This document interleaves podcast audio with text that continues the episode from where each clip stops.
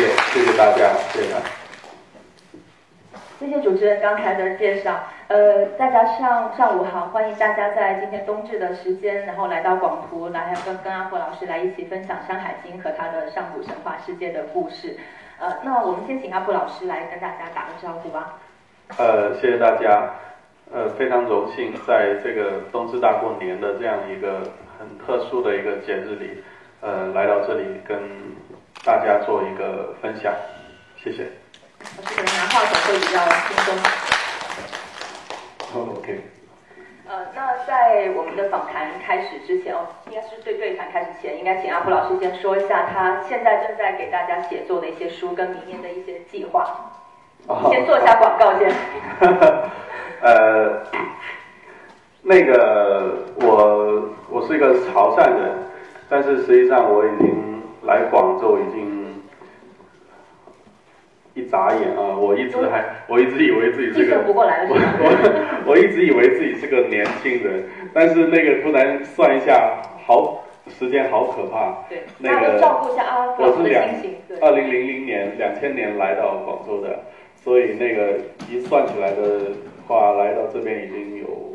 十多少十八年了，不要问我。呃，十八年了，所以那个算一下，那个跟我在潮汕故乡的时间已经差不多了。再过两年的话，可能就打平了。呃，所以那个呃，很多时候我也就是把自己当成一个广州人了。然后我的一个写作的话，呃，前一段。前一个阶段呢，有很多是有潮汕文化的一个东西，然后呃近近些年是越来越倾向于呃广州这边的一个文化，所以我的新书呃是写一部广州广州十三行的啊，叫做《大清首富》，现在已经在阿里文学那边连载了，那个呃有兴趣的朋友可能可以去看一下啊，呃因为我的写作一般分为两个部分。呃，都是历史的啊，一个是上古的历史，因为上古的历史就会倾向于神话，然后可能呃很多小朋友就比较喜欢，呃，然后还有一段就是可能思考的比较深入的，就是偏近一点的明清啊，或者是中西文化交流史，呃，这一些历史的话，它可能就有点比较深啊，可能就是呃我们那个呃成年人的朋友可能会比较喜欢一点，呃，新书呢就是写。清朝的，我们中国甚至是可以说是到了最后，他这这一位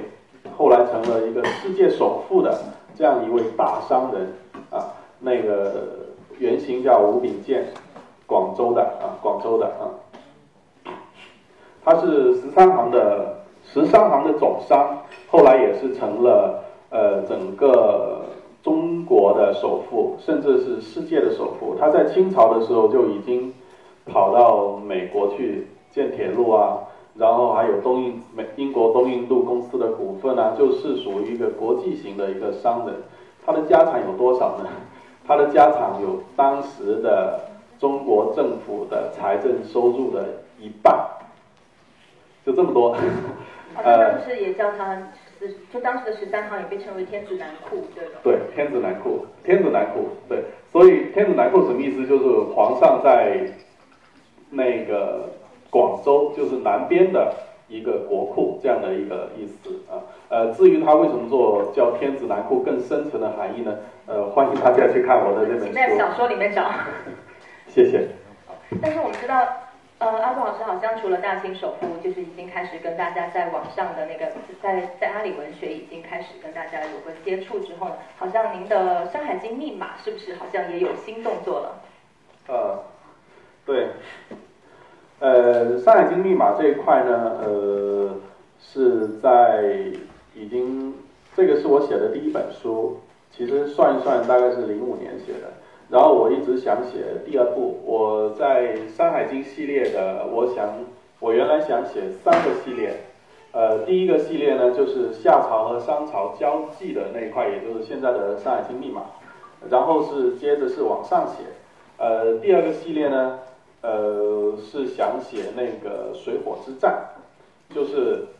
祝融和共工撞撞倒不周山的那一段的历史啊。呃，在我看是历史啊，那个是 虽然是神话，为什么呢？因为其实它牵涉到很多的一个我们上古历史的人物啊，而且我们的很多书都写错了，呃，我们的很多书因为它的参照体系，包括现在呃有一部分的作者吧，他们写书的话，可能就直接是百度百度百科，而我们的百度百科呢，首先我们的百度百科是。挺混乱的，它就是把所有能够收集到的信息都堆上去，所以我们会看到说，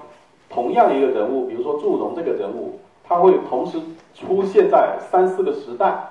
然后呃，同样一个人物，比如说女娲这个人物，他又会同时出现在三四四个时代，比如说呃五百年前，这个人出现在五百年前，然后五百年后他又出现了，呃类似的这种问题，还有共工这个人也出现了好几次啊。呃，这个是就是我们的我们现在的一些，就是我们网网上的一些信息，呃，有有些搜索上存在的一些问题，所以我我要对这些史料进行一个梳理，所以这本书写的蛮艰难的，呃，从当年零六年我把三密的初稿写完，开始想想到现在十几年了都还没有 还没有出来，可能也是自己对自己的要求比较，现在就逐步要求的比较高，所以就这一块就。就比较要求比较高，呃，至于下一步下一个系列的，就真不知道是什么时候才能够写完了，呃，因为下一个系列，呃，是在就是《山海经》系列的收官吧，如果能写出来的话，是写炎黄之战，就是写炎帝和黄帝的那一场旷世的战争啊，呃，那一场我一直是觉得说要四十五岁之后才来写，因为。那个是相当于是那那场战争，相当于是我们整个中华民族奠奠基的一场战争。呃，我要谨慎一点，不要写出来之后被人骂啊！谢谢。那那我们也期待阿福老师可以去百度百科帮我们建立一个就是上古神话一个比较准确的一个体系，然后可以给大家介绍做更多的支支持。呃，那么我们今天就进入到今天的主题，就是《山海经》和上古神话世界。呃，那么但是我看到很多读者手中有拿到《侯仁熙》这一本书。呃，那么阿福老师能跟我们先简单的介绍一下《侯仁熙》，尤其是这那么简短的四个字，然后却是一首歌。好，呃，谢谢。呃，这个《侯仁熙》的出现其实是一个意外。呃，就像我刚才讲的，就是说，在我的计划体系里是有三个大系列的，一个就是下山的时候的那个鼎革之战，也就是现在《山海经密码》这本书。呃，第二本就是往上面就是水火水火之战，是祝融，他那个时代是颛顼，颛顼就是皇帝的孙子，皇帝的孙子就那个时代啊。那么还有一个就是更早的，就是炎黄之战，炎黄之战，呃。然后我还曾经想写那个设置战争，就是大羿射落九个太阳的那场战争啊，但是那场太过久远了，它的史料有点缺乏，呃，我觉得最后可能会写成一部科幻小说 啊，呃，期待的，对，然后那个，但是呢，那个呃，像那个侯仁熙呢，他的出现是一个比较意外的一个事情，因为这是一个。小故事，我没有想把它写得很大，所以那个我们可以看到《山海经》密码它有五本，呃，然后如果水火战争能出来的话，呃，那个我叫傅周山啊，这本这套书能够出能够出来的话，可能也要六本以上。但是呢，侯仁熙他只有一本，因为它就是一个插曲。为什么呢？因为《山海经》里面它有非常非常多的小故事，然后这些故事呢，呃，它的年代。又又不在这三个系列之内，所以那个如果硬把它收进去呢，其实不大好。但是呢，就这么放它过去呢，我又觉得有点可惜。所以呢，就是在这种呃缝隙里面，就这种大体系的缝隙里面，啊，有时候会插入这样一本一个小故事。啊，一开始我只想写五万字，后来写着写着发现这个故事里面的底蕴挺多的，有点收不住，所以就变成现在的这个规模。而且很荣幸的就是，呃，我在写作的时候呢，有一位画家对我这个故事很感兴趣，就是呃陆河，呃陆河，四川的陆河，那个呃我跟他是好朋友，然后他就替我画了这么很多的画，然后那个这这些画非常之漂亮，我看了之后非常喜欢，所以我们两个就凑在一起，就啊形成了现在的啊，这这这本书，这个《侯仁熙》是凑 CP 吗？啊，没有，请继续，请继续。呃，然后这本书呢，这个这个书名呢，大家可能会觉得非常之难以理解啊，呃，甚至我自己有时候都不知道应该读后人兮还是侯人兮，因为上古的一些音有时候呃在学者的研究里面它是有两两三种说法的啊，呃，那么这本书后人兮是什么意思呢？它其实它的读音是应该是是有个顿号的，第一个是可能是猴人西或者猴人西一啊啊有几种断句的方式，呃，它其实呢这四个字就已经是一句诗了，而且不只是一句诗，可以说它就是一首诗了，因为我们现在的就像我们现在的网络小说啊，是越写越长。但是我们看到我们的小说在四大名著的时候啊，我们都觉得四大名著是大部头的，是吧？但实际上每一部每一部名著只有几十万字，但我们今天的网络小说基本上都要三百到六百万字了。但是每一部我们的四大名著每一部都只有三五十万字这样的规模，就是说我们的那个字数是扩大了十倍。呃，有些传统的作家就一直在质问我们说，你们怎么可以把书写的那么长，但是我就要告诉他们，没办法，因为这个是技术的改变导致的，导致的我们的审美什么都改变了。因为为什么呢？我们知道以前是用笔写字嘛，现在是用键盘写字嘛，所以肯定就会快啊，而且呢，它能够更加细致的来表达我们脑海中的一个故事，所以呢，呃，那个字数的规模越来越大，这个是一个必然的东西。所以呢，从这个道理上往前推，我们现在的字数是是几百万字，明朝、清朝的小说是几十万字，但是再往上呢，我们知道唐朝的小说没多少的，唐朝的小说就只有几千个字，唐朝的小说很相对来讲很简短，但是汉朝就更短了，汉朝的赋最多也就是上。一千多个字算是最多的了，一般来讲就是几百个字，也就是说都是十倍十倍的往往上收缩。然后到了《诗经》的时候，每一首诗的有经常是呃最多一百多个字，呃通常来讲就是《诗经》是几十个字。但是我们最最古老的整个中华民族，甚至有可能是全世界最古老的一首诗，只有四个字，就是这首诗了，就这这首诗了。这首诗呢，呃，它是它的起，它的记载是《吕氏春秋》记载下来了。《吕氏春秋》是汉朝时候的一本书，但是呢，呃，这首诗不是那个时候写的，它是大家口耳相传啊，因为在没有文字的时代就已经一直传下来的一首诗。那这首诗是什么时候呢？是大禹的妻子的。唱的一首诗啊，诗歌，诗歌，诗其实就是歌，就是我们的诗在唐朝的时候啊，都是唱的。唐诗宋词不是念的，是唱的。只不过那个因为历史的原因，我们把这一个，我们把它的曲子给丢掉了。当时的人，那个唐唐朝的诗人啊，唐朝唐朝诗人，他像王之涣他们，他们那个有时候就诗人之间比拼。啊，坐在那里比拼，说，哎，蔡宇啊，那个那个，今天你也写一首诗哦，我也写一首诗哦，然后那个啊，那个我们都有一首诗是吧？然后他们有时候会自己比拼，怎么比拼？呢就是说坐在酒楼里听是吧？听听着谁看谁那个酒楼里人家在唱，就像卡拉 OK 一样，谁唱我们的诗唱的最多，谁就赢了，然后就赢的那个人就不用付酒钱了。就唐朝的诗人有这样的一个。有这样的一个情况，也就是说，诗人也那么随性的吗？对，很那个时候，因为大家唱当当时唐朝唱诗就像唱唱歌一样，是一个道理的，所以那个诗最早是唱出来的。也就是说，侯珍熙这首诗最早呢，她是大禹的妻子，她在等候她的丈夫大禹的时候，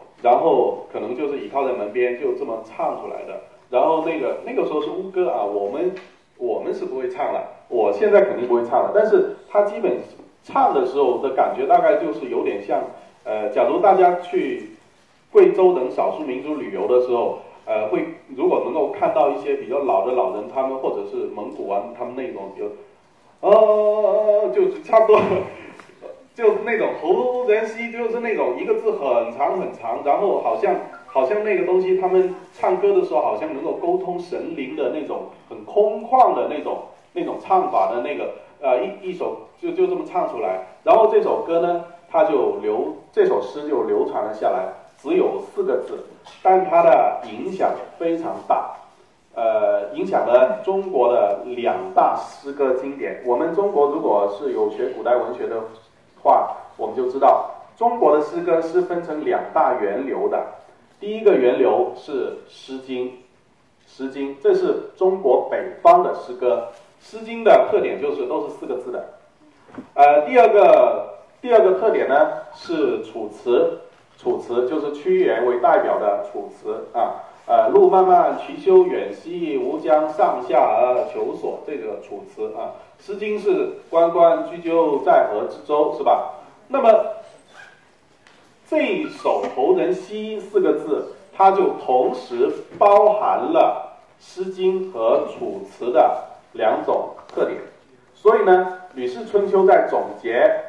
中国的音乐的规律的时候，就把它这首《侯人兮》。作为我们中国的南北两派诗歌的同时的一个源流，就我们的诗歌南北两个都是从这首诗发展出来的。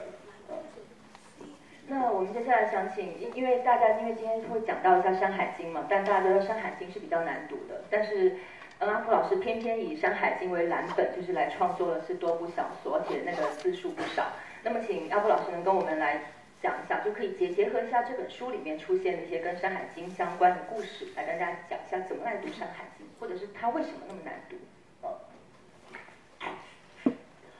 因为因为《山海经》太古老了，呃，因为它是古老，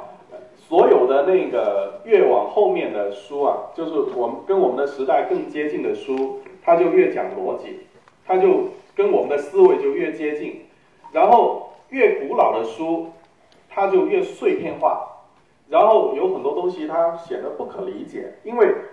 它不是按照我们现代人的思维来写的，呃，也不是按照中古时期，比如说明朝、清朝，明朝、清朝的人的思维跟我们还是比较接近的，它不是，它是按照四五千年前的人的思维来写的，所以那个时候的人的思维跟我们现在的思维的那个差距离有多大呢？就差不多跟非洲部落的。非洲部落的呃那些原始原始人的思维跟我们的思维是是差不多的，就像我们那个有时候想不明白啊，就是有一些有一些人去到非洲之后，那个去去给那个让他给他们工作，他们来打一天工，然后赚到了十个面包，哇，回去就很高兴了，第二天就不来了。呃，那那个我们都不明白为什么是这样，就说一个很轻松的工作他们就不做了，然后他们就就那个就就。因为他拿到十个面包，他就可以吃十天，他就十天就不来了。等到第十一天他才会来，他就没有那种储蓄的观观念，就是说，就是说类似的这种观念跟我们是完全不一样的。而《山海经》里面的很多的观念跟我们也是不一样的。所以呢，这本书第一个显得非常之难读，不但是我们现在显得难读，呃，我们知道我们中国历史的起第二十四史。的第一部叫《史记》，《史记》是大概两千二百年前左右写的，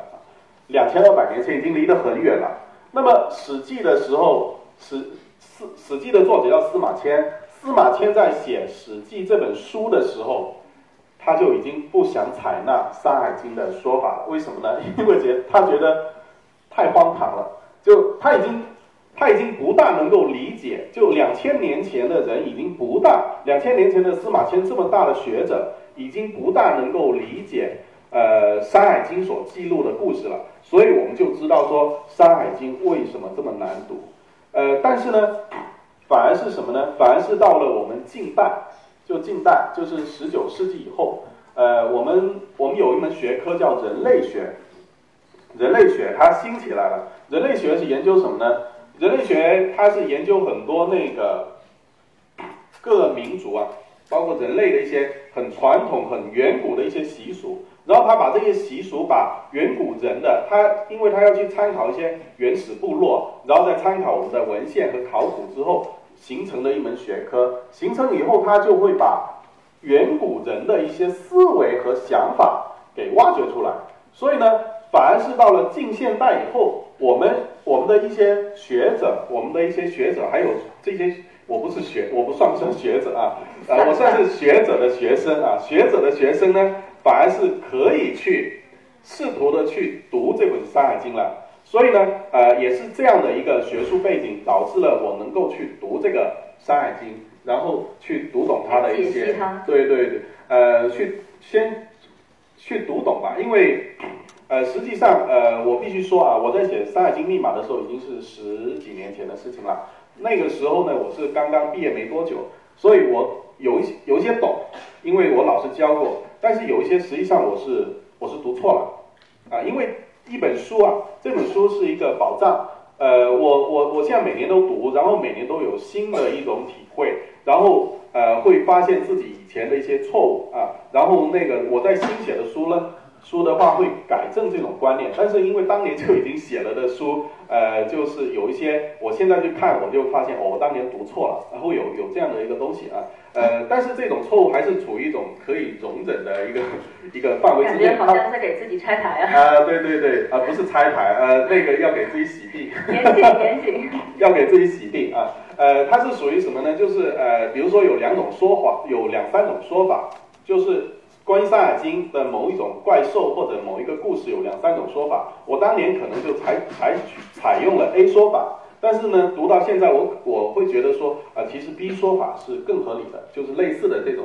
这种事情。呃，所以呢，呃，其实现在很多影视剧大家都有看，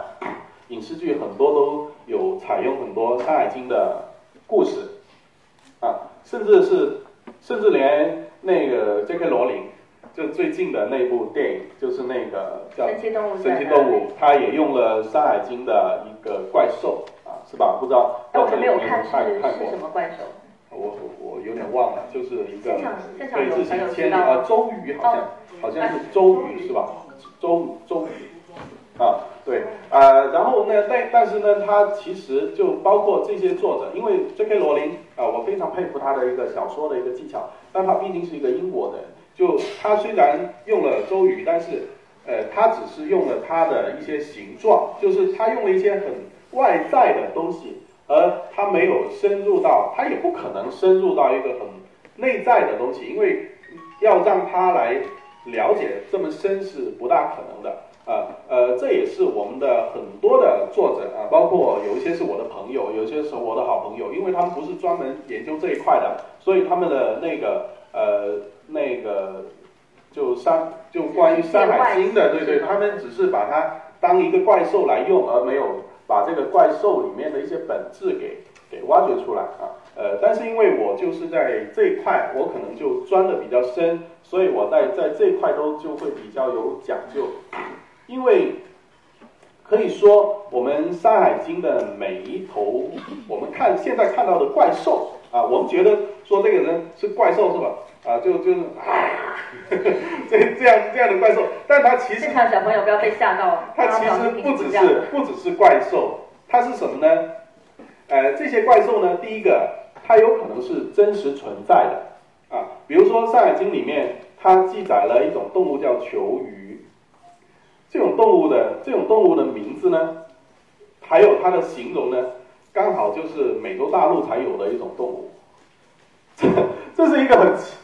呃，很神奇的一个事情啊！一部呃，有可能五千年前逐渐传下来，然后在两千年前结集成书的一本书，它里面记载了一个美洲大陆的一个一个动物，而且这个动物呢，它它的里面的名字跟现在的名字是一样的，我有点怀疑是当年。翻译的时候，就是我们那个近代人翻译的时候，知那个翻译家刚好知道这个《山海经》的这种动物，然后就直接看它像，就直接把它翻译成这种动物，然后可能就是一个动物。也就是说，我们的《山海经》的作者，《山海经》不只是一个作者，他是他是我们中华民族，甚至有可能是全世界的人不断记录下来、口耳相传的一一个那个作者，可能是去过美洲的，啊。就是可能四五千年前去过美洲大陆的这样的一个作者，所以所以呢，那他有很多的怪兽，呃，古人看来呢是，就比如说司马迁觉得说这个太荒唐了，不可能有这样的怪兽，但实际上有可能是有这样的怪兽的啊，因为有可能他比如说那个怪兽是，呃，比如说他记录一些星星，星星啊，呃，然后那个有可能是非洲那边的，但是我们真的把它记录下来了。